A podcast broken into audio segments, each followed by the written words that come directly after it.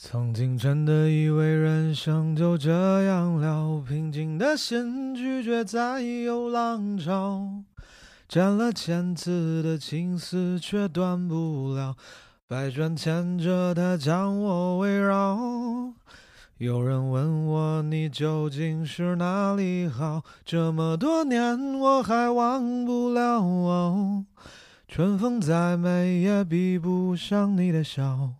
没见过你的人不会明了，是鬼迷了心窍也好，是前世的姻缘也好。然而这一切已不再重要。如果你能够重回我怀抱，是命运的安排也好，是你存心的捉弄也好。然而这一切已不再重要，我愿意随你到天涯海角。虽然岁月总是匆匆的催人老，虽然情爱总是让人烦恼，虽然未来如何不能知道，现在说再见会不会太早？哒哒哒哒哒哒哒哒哒哒。嘟嘟嘟嘟嘟嘟嘟嘟嘟嘟。曾经真的以为人生就这样了，我感觉这个这个话好好幸福啊，好开心啊！曾经以为人生就这样了，这是一个过去的虚拟时态，你能感觉出来吗？它其实是一个好的意思，就是曾经以为就这样了，现现在不一样了。这个就好像曾经有人说嘛，说那个说你觉得就是最开心。最幸福的成语是哪个词？叫虚惊一场啊。然后什么最悲伤的叫什么？就是空欢喜，大概这种意思啊。所以说，我就曾经真的以为人生就这样了。这个歌词看起来很惆怅，看起来很伤心，但其实一点也不伤心，好开心啊！如果有谁有一天能够真心的说出“哎，曾经以为人生就这样了”，那真的我还挺羡慕他的。我主要大部分人的苦恼不是曾经以为人生就这样了，是。曾经真的以为人生不会这样，嗯，前两天跟一个 九九五后朋友聊，我才发现，我操，原来我真的年纪已经挺大了。就是他根本就他好多歌都没听过，什么比如周杰伦跟袁咏琳的《画沙》都没有听过，虽然也不是个多火的歌。然后什么周杰伦跟蔡依林的《绯闻》都没有听过，我 就嗯，就我总觉得这，我总觉得周杰伦。就他的事儿应该是年轻人的事儿，虽然我已经不年轻了，但我觉得年轻的朋友应该也好像都在他他的这个事儿上都应该是同步的，on the same page。但没想到，就仔细一想啊，对啊，就那个时候很多九五后、零零后的朋友，人家根本根本就还没长大呢，根本就不知道周杰伦跟什么蔡依林啥的，挺奇怪。嗯，今天我又录又录晚了，我我真的是一直在。给自己的拖延，呃，找理由。就这次这周又录完了，又又拖到下周了，而且比上次还晚。啊，我我我就继续读书吧。我真的也不是想敷衍，是因为我我本来想说做播客就不是完全服务听众的嘛，就是服务自己的。然后我我上次读的时候，我其实觉得读书还挺，嗯，就能让自己专注进入心流，就这个状态也挺好的。我主要是今天状态，哎，不是特别嗨，就也不难过，你知道吧？就我状态，我也不郁闷，我也不抑郁，但我就是不是很，不是很想说话。今天去开放麦，去了两场开放麦，然后跟朋友在一块儿，话都很少。我甚至有时候觉得很，我很愧疚，就觉得，哎，人家好，就好不容易见了这些演员朋友，就聊两句天呗，说两句话呗。但是就没啥话可说，不是因为那就就就是没心情，没心情说话。最怕这个，就哪哪怕你就是抑郁一些，心情惆怅一些，可能也会有一些表达欲。我我有些有些时候，我之前录歌和比如发微博呀，都是心情不好的时候，可能你会想表达；心情好的时候，可能也想表达，是比较傻屌的表达，外放的表达。就怕这种死气沉沉、没有表达欲的时候，就特别特别惨。上次读那个《如何征服英俊少男》，我。我其实觉得大家可能会觉得没意思，但后来有些朋友说，哎，还挺有意思。然后今天我就继续跟大家读，读完之后，然后我会加一些点评，加一些我作为我作为英俊少男对这本书的点评，好吗？我会点评一下这本书到底有没有用。啊，在那在那之前，我再说点别的吧。我想说啥呢？哦，对，就是比如我演出的时候，就比如今天我心情不好。就心情就是我比较不想说话，就是心情比较沉，我这个人的状态比较沉闷。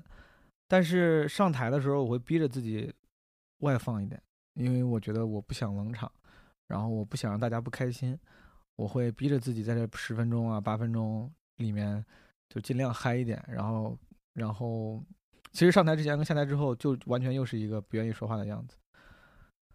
但比如录播课，这个很难。我其实可以，其实我知道大部分人。也会经常有我现在这样的状态，就是有点烦，不太想说话。这也是正是因为大家有这个状态，所以说才会想要去从别的地方寻求开寻求开心，刷个微博呀，看个抖音啊，然后比如听个播客呀。这个时候如果我没有给你带来快乐，而只是就是也是跟你一样的情绪，那我觉得其实会让你或者说让这样这样这样状态的朋友其实挺。会应该会挺失望的吧？他们肯定是希望有一个开心有趣的节目。我觉得这就是为啥可能，比如说一言不合新聊天会，有时候就大家很喜欢听，因为很开心。嗯，虽然可能有时候在我们在录那些节目的时候，这两个节目我都录过，就其实也是调整调整到一个舞台状态，也不一定是舞舞台状态吧，但是就上节目的状态，把自己比较活跃的那个那那一面拿出来，其实不是真实的状态。但大家可能是希望希望听到这一面，听到这样的东西的，能让自己的心情被调节一下。所以说我其实我在想，我到底是要，比如说在接下来的几十分钟里面，我做出一个非常嗨的样子，然后跟大家读读书，然后开开玩笑，还是就 be real，对吧？其实 be real 没有任何价值在这个时候，除了除了让我自己舒服点，不会给别人带来价值，好像挺自私的。不知道，再看着办吧。今天给大家读这个，呃，如何征服英俊少男的第二章和后面几章吧，我看心情吧。第二章叫把握时机，不要后悔。几乎所有的女孩子都有过同样的经历，就是在一个偶然的机会或某些场合中，你碰到了令你喜欢的男孩。从眼神中，你们彼此知道对方对自己有好感，于是你满怀希望地等待着，相信他一定会走过来向你表达心意。时间一分一秒地过去了，晚会即将结束，你着急地用眼光搜索着他的身影，然而他的身影已经消失了。一个多好的机会白白的失去了，留下的只是沮丧、感伤以及后悔。想必你碰到过这样的情况吧？现在我将告诉你我的一段亲身经历。有很长一段时期，每当周末来临，我不知道该怎么打发时间。一般情况下，我会擦擦洗洗，将环境卫生搞好一些。经常这样，我开始觉得麻烦了，甚至有些生气。于是我决定到外面透透气，顺便拿了几本书，打算到图书馆放松一下紧张的心情。图书馆开门后，为了打发时间，我走进一家幽静的咖啡厅。不知你是否相信一见钟情，这是一种奇妙的感觉，而我就在咖咖啡，而我就在咖啡厅里碰到了这种事。我其实是。哎，我想，我想趁着读书的机会，好好练练自己说话。就是有时候我知道说话我吞字儿，然后说话有点不清楚。我想趁着读读这些文字的时候，锻炼一下自己的这个基本功。嗯，我努力啊。当我找到一个位子坐下后，发现那边的角落有一位瘦高的男孩，一个人孤独的坐着。这时，他也把眼光投向我这边。你看啊，就是真的，就是。你只会看到这样的话，就是发现那边的角落有一位瘦高的男孩，就你从来没有人说发现那边的角落有一位矮胖的男孩，一个人孤独的坐着。就其实一个矮胖的人更有可能他是孤独的坐着，一个瘦高的男孩可能就是一个人独自优雅的坐着。但是，唉，这个大家对于瘦跟高是有天然的好感的，我好难过。在我们的目光接触的一刹那，我有一种触电般的感觉。顷刻间，我心中充满了喜悦，但同时我又犹豫着，要不要主动和他交谈呢？要不要主动和他交谈呢？就这样，我心绪不定的想了半天，始终拿不定主意。我背对着他，平静的坐着，然而心中却心中却拼命祈祷：“主啊，请你赐给我勇气吧。”当我第二次回过头去的时候，正巧又碰上他，正巧又碰上他投来的目光，我立刻恢复了原来的坐姿，转移开视线，心中砰砰跳个不停，呼吸也急促起来。于是我再次祷告：“主啊，请你帮帮我吧，让我们有一个美好的开始。”我闭上双眼，等待着幸福的来临。最后，我又一次回头向那边张望，但是。角落里已经没有人了，他早已离开了。我真是失望极了，原本满怀的希望瞬间完全破灭了，就像一个泄了气的皮球，那种心情真难受。那一刻，我觉得很疲倦，心中充满了懊悔。接连好几天，我一直回忆这件事，心想，也许还有机会再见面。因此，以后的好几个周末。我都在咖啡厅里等待，眼光注视着角落的那个位子。然而，尽管位子上的人换了一个又一个，却始终没有见到他的影子。我终于知道自己失去了一个好机会，他再也不会出现了。为此，我变得很悲伤，而且情绪极其的低落。我一直期待着他的向，我一直期待着他先向我打招呼，没想到却让机会失去了。如果当时我改变方式，主动找他，先生。这支笔好吗？请问一下，现在几点了？如果那时我能采取这种行动，也许情况就大不相同了。现在的情况就会是另外一种样子。假如是我主动开口，他的反应会怎样呢？他会让我碰钉子吗？就算碰钉子，对我也没有丝毫损失。何况他的眼光也充满了期待。或许他也想要寻找时机，也正为没有机会而苦恼。我的假设一个接着一个，然而一切都太迟了。没想到这里，我就觉得十分懊恼。这件事的主要原因在于我始终鼓不起勇气采取主动，尽管我曾想过要那么做，但行动上却一直在等待。我同时也想，如果有女孩子主动进攻，男孩子会有什么想法呢？怎样大方而不失尊严的主动主动接近男孩呢？这些问题一直困扰着我。而且我不知道在哪里能找到答案。最后，我终于决定要亲自寻找答案。但到底谁能回答这些问题呢？与其盲目的听信专家的话，不如采用书中的观点，听听男孩子是怎么说的。于是，我找了二十五位外貌漂亮、潇洒且非常机灵的男孩子作为采访对象，提出的问题是：当女孩子碰到自己中意的异性时，我打了个嗝。当女孩子碰到自己中意的异性时，她应当怎么做？就是说，青年男女初次，青年男女初次见面，女孩子对男孩颇有好感，这时候女孩子主动进攻是否合适？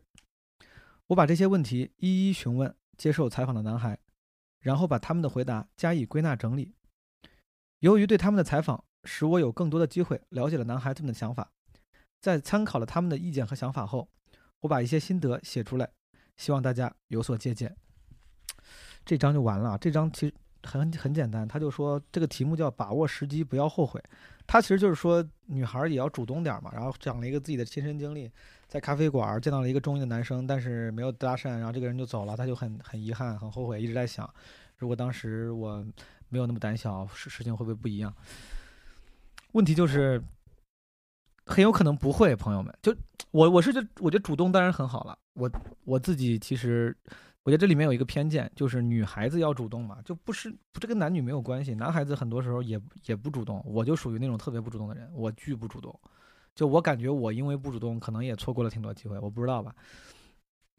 但是，就是女生跟男生本身就不应该在这个事情上有差别。女生要不要主动呢？我觉得当然是可以主动，虽然因为。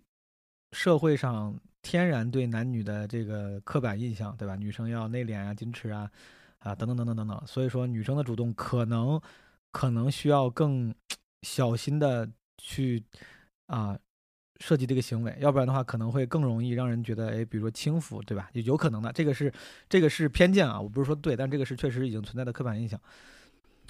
但我觉得不用太遗憾，因为毒鸡汤就是很有可能你去搭讪了，别人也看不上你，对吧？就就就这么说吧，就是啊、我觉得搭讪这个事儿，如果你要让我给女生提建议的话，就是你觉得你搭讪会不会成功？只要你不是特别丑，你搭讪基本上都可能成功，因为就所谓的女追男隔层纱，对吧？啊、我操，你不是特别丑，我觉得这样话是不是也有点说的就很，我这话是不是说的特别特别政治不正确？我也不知道啊、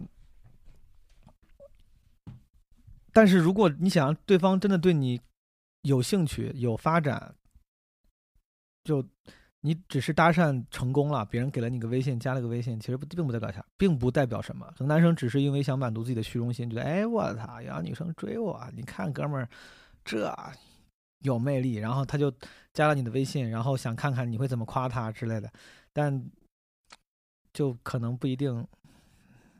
可一定可能搭讪的成功不一定能转化为真正的感情的成功，对吧？但是如果你也只是想玩玩，就有一种可能就是说女生说，哎，我操，我也无所谓，我就是想玩玩，我加个微信，她也不用对我真心，她就我俩互相勾搭一下，对吧？就是大家 have a good time 就可以算了，那也行。但我自己觉得搭讪成功以及搭讪是否能够成功的转化为一个更深层的感情的决定性因素，就是你长得好不好看。就你长得好，你自己想想，我觉得女生对于自己长哪样，大概心里就有数了，对吧？你想想自己有几分，六分以上，或者哪怕你觉得自己长得，但是你觉得很有魅力，你觉得自己很有魅力，就有些女生能长得就是一一般，就纯纯外貌啊，但是比如很有魅力，很自信，然后这个说话之类的很自信，很很招别人喜欢。其实我觉得大家都不傻的，就是你是不是真的招别人喜欢？你跟别人说话的时候，别人喜不喜欢你？在大在大多数情况下啊，就是你是不是 likable 这件事情，其实虽然有些人有时候会妄自菲薄，说哎呀，没有人喜欢我，没有人愿意跟我说话。有些人呢会过度自信，说哇，我大家都喜欢我。但其实我不管，就不管是那种妄自菲薄还是妄自尊大的人，他们其实内心深处其实也都知道，大概心里是有杆秤，自己是属于就是自己的那个 popular 程度到底在哪儿，就是自己的受欢迎程度到底在哪儿。我觉得你自己好好掂量一下你的受欢迎程度，然后再拿出自己最好的一面去跟人搭讪，应该就没啥问题，对吧？不用说，不用真的在那儿说，我也不知道自己会不会成功。你知道的，你自己你仔细想想，你自己知道的。你长得你长什么屌样，你自己不知道吗？你几斤几两，你自己不知道吗？你长得好不好？然后，我感觉这样说女生，你就当我在说男生嘛。我这样说女生感觉不太好，但是你自己心里有数了，你知道吧？嗯、我我我感觉我太政治不正确了。我要是在奇葩说上说类似这样的发言，我感觉就他妈被骂死了。Anyway，但这是事实。嗯、我就我就属于不太自信，我是真的属于不太自信，我对自己的外貌非常不自信。我搭讪搭的少，很有可能是因为我不自信。我感觉，如果我长得跟他妈，就是比如说 又高又瘦，对吧？我要是又高又瘦，我可能会特那个，我估计我要又高又瘦，形形象特别好，我应该已经培养出了那个自信，就是我知道女生大部分情况下，在大部分情况下应该都是不讨厌我的，然后我可能就会更更有可能会主动的去跟女生搭讪了。但我这么多年也没有怎么跟女生搭讪过，就可能不超过三次，就就是因为我觉得太不自信了。嗯，而且因为你的不自信和你搭讪的认真程度这两个因素会严重影响你的表现。就是如果你不够自信的话，以及你对这个搭讪很认真的话，你越认真，你的表现会越差。之前我在就别的地方跟大家分享过搭讪的故事，就我在美术馆里，就是博 museum 博，现代艺术博物馆，现代艺术博物馆，然后去见了一个姑娘，就挺好，我想去跟她打招呼，但是就感觉太认真了，我太把当太把太把这个事儿当回事儿了。本身我觉得我是个跟人沟通起来还挺轻松，挺。嗯，挺会说话的人，但当时打招呼的时候就巨尴尬，然后特别的、特别的，就是束手束脚，然后表现的应该非常猥琐，我觉得，然后被人拒绝了。嗯，所以说，我觉得大家对于要不要主动搭讪这件事儿呢，肯定是要，不要有，不要有心里不要有包袱，觉得我是女生，我不应该主动，就主动没关系的，无所谓的，就是你比如说一方主动，但最后。就是反败为胜，你不能反败为胜，或者是就是重新占据占占据主动这样的事情太多了。比如说打个比方，女生追男生，然后追上之后，但是你会发现到后来男生更喜欢女生，对吧？女生她这时候可能不叫追，女生可能只是打了个招呼，给了你一个机会喜欢我，给了你一个机会让你沉沦，你知道吧？很多时候搭讪，你感觉你输了，你说卧槽，一定是我更喜欢他，要不然我才不会主动搭讪。我既然主动搭讪了，一定是我更认真，一定在感情里面我就输了。不是的，你主动搭讪不代表你就输了，很有可能他更喜欢你，很有可能他之后会更喜欢你。你主动搭讪，你主动。去打招呼，只是给了他一个沉沦的机会。你这么安慰自己，就是因为我这是我最近想通的。我自我自己一直觉得，就是我不想搭讪，是因为我自尊心很强。我觉得我要是主动跟人打招呼，主动去跟人说话，就代表我输了，一定是我更认真，我更喜欢他。那我我不想输，我觉得这样会受伤之类的，然后我就不干这个事儿。但我后来看了一些身边的案例，我就觉得是存在一些，这这个人明明是先主动，但他主动之后呢，他并不先陷进去。他主动之后给了对方一个机会陷进去，这个还挺牛逼的，这个还挺牛逼的，就这种人挺危险。好的，朋友们，我们继续往后读，好不好？这个这算是第二章吧，把握时机，不要后悔。我这个书他妈赵守成送过的书，盗版书，他妈的书我翻着翻着都散了，页这一页一页全掉了，我跟个散装书一样。第三章，你看他第二章说，他他最后说，他说他要采访二十五个男孩，然后从男孩的这个事实，就是现实现身说法里面寻求一些技巧。然后第三第三章的名字就叫二十五位受访男孩。在得知采访结果之前，对这位对这二十五位接受采访的男孩，我们应当有所认识。下面我就简略介绍一下，他们都是单身汉，每一个都服饰整齐，举止斯文，充满了男性的魅力。这些男孩对女性太有吸引力了，他们都有一个很不错的工作，薪金很高，他们具有温和的性格，对于女孩子细密的心思和温柔的情谊，都能体会了解。同时，在与女孩子相处方面，他们同样具备高尚的人格，并且十分有耐心，能听小姐们的倾诉，能听小姐们的倾诉。这他妈这是什么翻译啊？在与女孩子相处方面，他们同样具备高尚的人格。我的天！就是相处的时候从来不脱衣服，好吧。在职业方面，他们的工作既高尚又富有情趣。二十五人中，两位是作家，一位是艺术工作者，三位医生，fuck 医生，两位电脑工程师，还有其他摄影师、电影电视节目制作人以及证券公司的职员等等。这些外表英俊、条件优越的男孩所提出的意见都相当宝贵，我们不妨仔细品味一下他们的谈话，也许能从中得到某些启示。如果你能细心体会书中的内容，并听取男孩们所提供的意见，那么你将会对自己充满信心，这挺好啊。在与异性相处时，你必然会有所收获，我对这一点深信不疑。好，这三第三个就很很短，就一页。然后第四个，男孩不介意女孩主动进攻。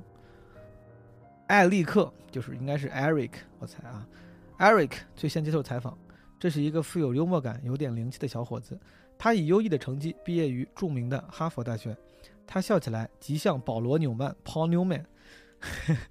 这个书真的很有年代感啊！这个、这个、这个引用的明星都很有年代感，是那种叫女孩子动心的男孩。和他相处你会觉得很愉快。在他家里，我们吃着精致的小点心，在一种愉快的气氛中进行我的采访。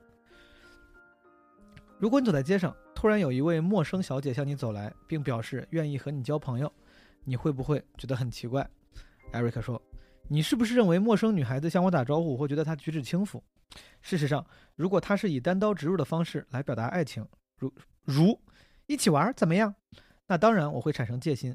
不过，如果她表现出亲切大方的样子，我不但不会用奇异的眼光看她，而且会觉得与这种亲切善良的女孩子交往一定有享不尽的乐趣。所以，男孩子的看法和女孩子的想法往往有很大的出入。”除了容易接近以外，这种女孩有什么其他特别吸引你的地方，或者说需要具备哪些条件？艾瑞克说：“没有什么统一的标准，这些都是因人而异的。一般来讲，主动打招呼的女孩子，我并不认为她和别的女孩子有什么不同，只是更容易引起我的注意。四五年前，当我还在大学读书时，常常利用课余时间和友人一起到福利社下棋。福利社有一个梳着小刷子、梳着小刷子。”温柔可爱的小姐，由于我每次下棋都十分专心，所以也就没有特别注意她。有一次，我输了一盘棋，于是退到一旁观战。这时，突然有人轻轻拍我的后背，一回头，正看见那个女孩露着甜蜜的笑容对我说：“八点钟，我有一小时的休息时间，能邀请你一起喝杯咖啡吗？”当时我的感觉奇妙极了，我一点都不认为她是个奇怪的女孩，也没有任何不快的感觉，反而非常高兴，因为有人一直在默默地注意着我。对一个男孩子来说，没有比这更快乐的事了。说的夸张一些，我当时有点轻飘飘的感觉，我当时有点轻飘飘的，不不不，我当时有点轻飘飘的感觉，轻飘飘的感觉，我当时有点轻飘飘的感觉。你会不会认为这种女孩很放荡？或者是想戏弄人呢？艾瑞克说：“不，完全没有，因为她显得那么大方，一点都不轻浮。你会不会想到，有可能这是个不受欢迎的女孩呢？”艾瑞克说：“我一点都没这种感觉，我只是觉得她非常奇怪，但很吸引人。我相信百分之九十九的男孩子都会喜欢她的。”后来你们有没有进一步交往呢？艾瑞克说：“我们接连约会过几次，发现彼此都很中意，也考虑到了结婚的问题。虽然我们后来因故分手了。”但是当时那种幸福的感受，直到今天我都难以忘记。我很感激他，因为他给了我信心，他使我知道我是一个吸引人的男孩子。以上的采访我们可以看出，男孩子并不像我们想象的那样排斥主动进攻的小姐。小姐，相反，他们心中会觉得美滋滋的，甚至能给他们带来信心。因此，不要用你的想法来衡量男孩子，你不妨打开芳心，主动大胆地接近男孩。在他们那里，你将发现你对他们多么的重要，你会给他带去无限的欢乐，你会给他带去无限的欢乐。我操，这个跟我刚才说差不多嘛，这章就完了。这章其实说的差不多，就是男孩肯定现都尤其是尤其是现在这个时代，大家肯定不会觉得主动搭讪有什么问题，对吧？就讲究一下，讲究一些方法。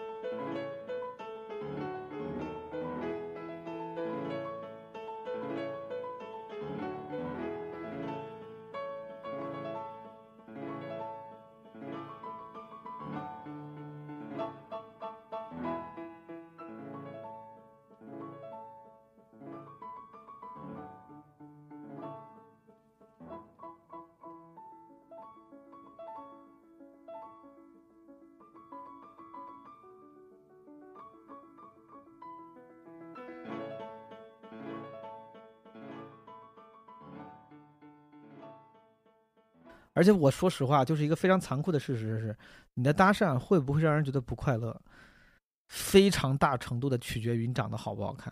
这不是说女生，男生也一样的，就长得丑的去搭讪就属于骚扰，长得好看的搭讪就是就是有魅力的这个接近，对吧？就完全不是一回事儿。你长得好看，你过去哪怕哪怕说，哎，你要不要一起玩？就刚才他里面举的反例。大家也不会觉得你轻浮，就会觉得这人好可爱啊。如果你长得很丑，哪怕你想的非常的，你把你的那个开场白想的非常的体面，非常的妥帖，别人还是觉得你这人怎么这么烦人？没看见我在这读书吗？没看见我在这喝咖啡吗？干嘛呀？所以说还是长得丑。所以说，我觉得我当时啊搭讪那次，我还是长得丑，就我还是我长得不行，没收拾好。唉，好想当又高又瘦的男孩子。Anyway，而且。就是我觉得你担心的不是男孩子会不会讨厌你，是你先打招呼的时候，你就是最好做出一副就这个大方、体面、大方这个姿态，其实不是特别好拿捏。有时候有些体面大方是能很容易看出来是装出来的。这个时候你会让，如果对方稍微有经验、就有有经验的话，他会知道啊，这人喜欢我。然后你要你要你要警惕对方，一旦意意识到你对他的情感之后，他会利用，对吧？啊，当然这是这是最坏的最坏的。不但以最坏的恶意揣测别人，当然大部分人可能是不会的，啊！而且我自己就是我，我接受受到过一些女生的，啊，就是打招呼，就首先我都是很感激的，啊！我自己本身不是很有自信的一个人，就尤其是最近讲单口啊，讲脱口秀，然后啊，会有一些嗯机会能让陌生人认识我，观众，然后有时候观众会加微信，啊，我现在基本上就。就可能我确实是社交能力有限，我也不一定会通过会跟人聊天。之前早期的时候，那个时候就当时也默默无名的时候，有人看了我的演出加我，我还其实挺觉得受宠若惊的。我一般都会通过啊，但我后来，比如说我遇到过一次，有一个观众就跟我打招呼，约我出去玩啥的，好像是。说实话，其实那个时候就是我是单身状态啊。你说你要姑娘长得可以，你说你跟我打招呼约我之类的，这不是不能考虑。但我不知道是不是我的问题，就是是我自尊心问题嘛？就我觉得我喜欢真诚大方的，就是嗯这种问候，就说哎你好啊，就是比如说我很喜欢你演出，特别棒之类的。你最近有机会吗？有机会出来聊聊吗？我我不知道，我瞎说的，这可能就很很俗，但是我在我看来是一个很真诚大方、很真诚的一个一个表述，对吧？那为什么我要加你呢？因为我喜欢你的演出，然后我因为啥想认识你之类的，你都可以说。嗯，有些人他们可能会就是怕怕显露出这个劣势，这个被动的地位，就不想显得我很喜欢你，对吧？就我跟你很平等哦，我可不是，我可没有喜欢你哦，我可不是你的粉丝哦。他们一定要非常努力的去打消这个这个标签。其实我觉得不不不必要，因为认识的可能你比如在这种情况下认识的关系就是观演关系，你。你真诚的承认说，哎，我很喜欢你的演出，就像别人对另外一个人说，哎，我很喜欢你的画儿一样，是一个很真诚的赞美，对方是不会觉得有有问题的。但是如果对方因为这个，比如说我，如果你因为你的这句话，我就会觉得你处于弱势，那是我的问题，那是我这个人太 low 了。我会，别人只是因为真诚的夸赞你，你就觉得我操，他是你的粉丝，我我高人一等，我居高临下，那那是我的问题，对吧？我也不会这样的。但当时我记得有个姑娘，当时就。嗯，特别的，我我我不知道怎么形容，就是野蛮女友那个，就是特别，她特地没有任何，呃，就是铺垫，也不也不说那种好听话，不说那种委婉的，就是那种礼貌的问候，没有，上来就是说要不要出来唱歌，就是他可能会想让我觉得，他可能我不知道，我瞎猜的，他可他会不会他会不会是想这样显得很酷？就是你看我跟别的观众不一样，我可不是上来要先夸你一番，然后。我酷酷的，你看我对你也没有那么，呃，低三下四，我就很酷，就问你，哎，要出来玩吗？电影里面可能经常会有这种酷酷性格的女生，反而很受 男生的欢迎，但我不行。我当时就觉得，我说我操，你他妈谁呀？就是他说你要出来唱歌吗？大大大半夜他妈十一点多了，我操，大半夜就大半夜了，我就就虽然我很喜欢唱歌，你甚至如果你长得好看的话，我甚至不是不愿意跟你一块出去唱歌，但你这个。打招呼的方式让我觉得特别的傲慢，特别的就自自以为是。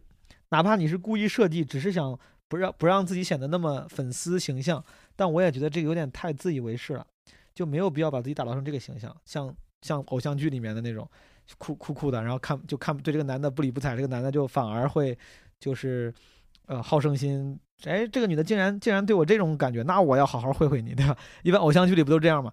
但我不行，我当时就我说啊，不好意思，我说太晚了。后来这个姑娘又找了我，我不知道，可能又又又又约过一两回，然后我都没回应。我觉得这是这可能是我的问题，但我想分享这个是跟大家说，就你打招呼的时候最好真诚一点。我之前犯过这种毛病，之前有一年我在美国上学的时候，张悦然一个作家，当年我们那个时代的一个算是个，当时还是少年作家，然后他到我们那个学校去上我们的一个叫 Writers Program。啊，国际作家那个工作坊，然后当时其实我还挺喜欢的。早早年间我还就是第一挺喜欢，第二说就是确实是那个光环还在。其实到后期我看他的书也不多了，但是当时他跟韩寒是一个时期，甚至是对我来说一个一个级别的。我当时知道之后，我就很想去，就像了一个心愿一样，我去找他住的那个宾馆。当时在我们校园那个是个我们学校的宾馆，我就约他，然后说能不能坐一会儿。人家也很好嘛，就下来之后到那个饭店，然后。我当时挺傻逼的，我就上去直说，我我就特别想表现的自己不是粉丝心态，我上去跟人说，感虽然我语气很礼貌，但我带着笑脸，带着笑意，但我就在那说，哎，我说你好，你好，张悦然，我说那个，但我跟你说啊，我可不是你粉丝，我 怎么怎么着，我觉得我是神经病吧？为什么要这样？我现在回头想想，我真的觉得我挺蠢，但当时可能就是为了不想让别人觉得你低人一等，然后不想让自己有那个弱势地位，那个就会特地去澄清这个事情。啊，但其实挺蠢的，很不真诚，我觉得，而且很不礼貌。我建议大家之后遇到类似的情况的话，你不妨真诚赞美。我真的觉得赞美没有问题，你可以说你很好看，你的裙子很好看。你跟男生说，哎，我特别喜欢你的什么？我其实觉得很多人都会这个技巧，我很羡慕，因为我以前我一直都不会，我之前一直不太会称赞别人，我只会那种装逼，过去跟人说我不是你粉丝，就真的没必要。就后来开始才慢慢，就是稍微。学会了一点，但是当然，我我我不建议那种纯社会型的，对吧？就是呃花言巧语，上去就说：“哎呀，你这个真好看！哎呀，你这个太棒了！”这种当然我觉得不真诚。真诚对我来说就是你不会过分的用溢美之词去称赞别人，但你也不会为了自己的那个呃自尊心，呃去故意贬低别人，或者是。啊，隐藏自己的情感，我觉得当你真诚的时候是很有魅力的。当你真诚的时候，是能让对方感受到你的真诚的，他是能够靠，他是能够感受到你的那个，就是纯良善意、纯良的善意的。啊，所以说我对大家的这个搭讪或者说主动出击的建议就是一定要真诚，不要吝啬溢美之词，不要吝吝啬赞美，但是一定要真实，不要花言巧语，好吧？我靠！我真的成了一个情感博主了，怎么回事？还在录吗？我看一眼，我都说了吧不知道说多久了，我看一眼还有没有在录？三十四分钟了，还在录。行吧，我再读一章，再读一章。这个这个还挺短，后面一章挺短，再读一章吧。不要害怕，鼓足勇气，充满信心。如果你想与男孩，如果你想与男孩子交往，那么和他谈话是最基本的步骤。如果你连这一点都不敢做，看来爱情将与你无缘了。所以在你发现一个自己喜欢的男孩时，你必须悄悄地接近他，然后设法和他搭话。我们以前好像在哪儿见过？请问一下，现在几点了？请帮个忙好吗？诸如此类的话，虽然意义不大，但是不要忘了，他很可能就是我刚才真的说的太，我真的太做作了，大家原谅我。但是不要忘了，他很可能就是你们迈向成功的桥梁。通过这些对话，你们可以进一步的认识、了解、交往。所以你不必在乎这些话有没有意义，只要是你大脑中想到的，不妨都讲出来。话题本身只是个引子，目的是通过搭话来认识他、接近他，然后进一步交往。如果你能尽力做到这一点，可能就离成功不远了。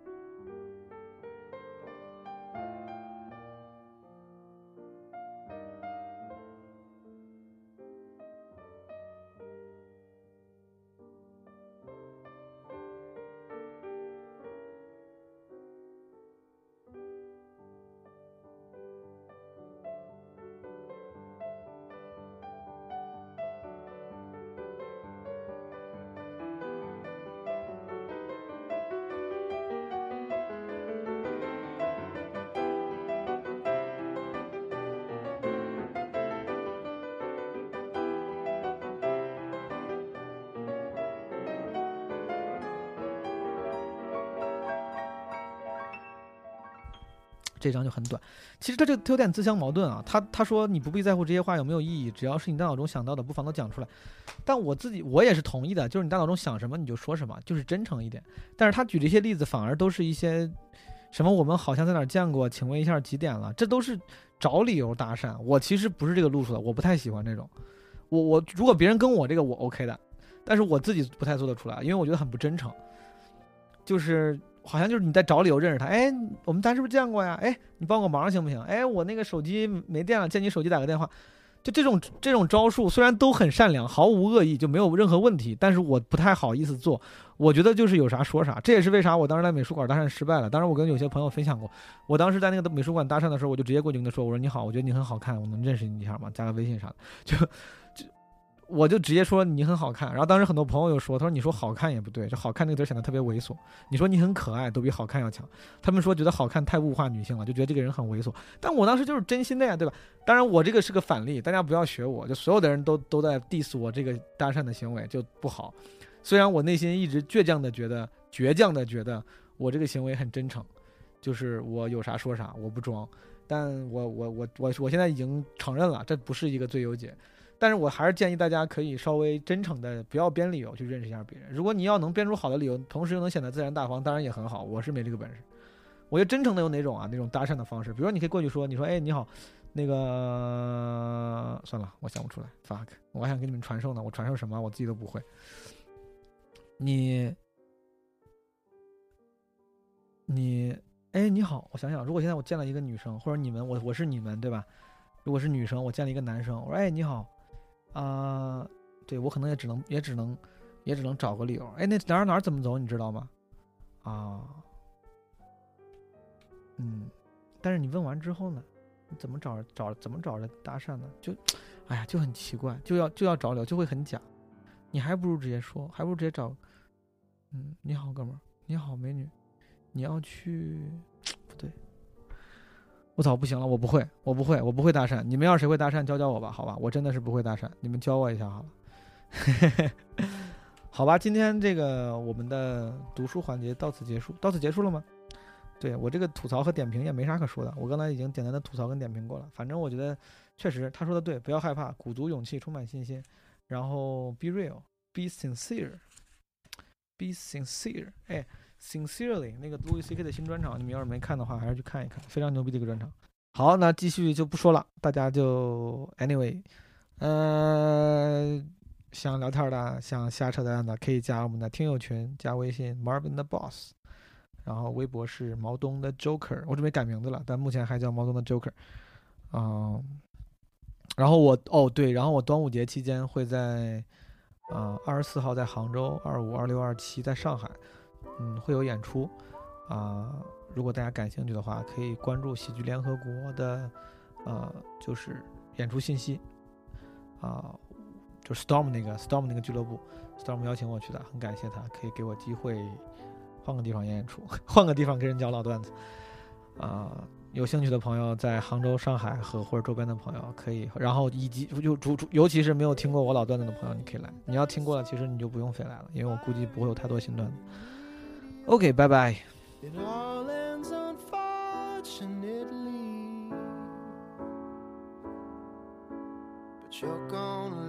forever in me. I guarantee. Just wait and see. Parts of me were made by you, and planets keep their distance too. The moon's got a grip on the sea. And you're gonna live forever in me. I guarantee it's your destiny. Life is full of sweet mistakes, and love's an honest one to make. Time leaves no fruit on the tree. But you're gonna live forever in me. I guarantee it's just meant to be.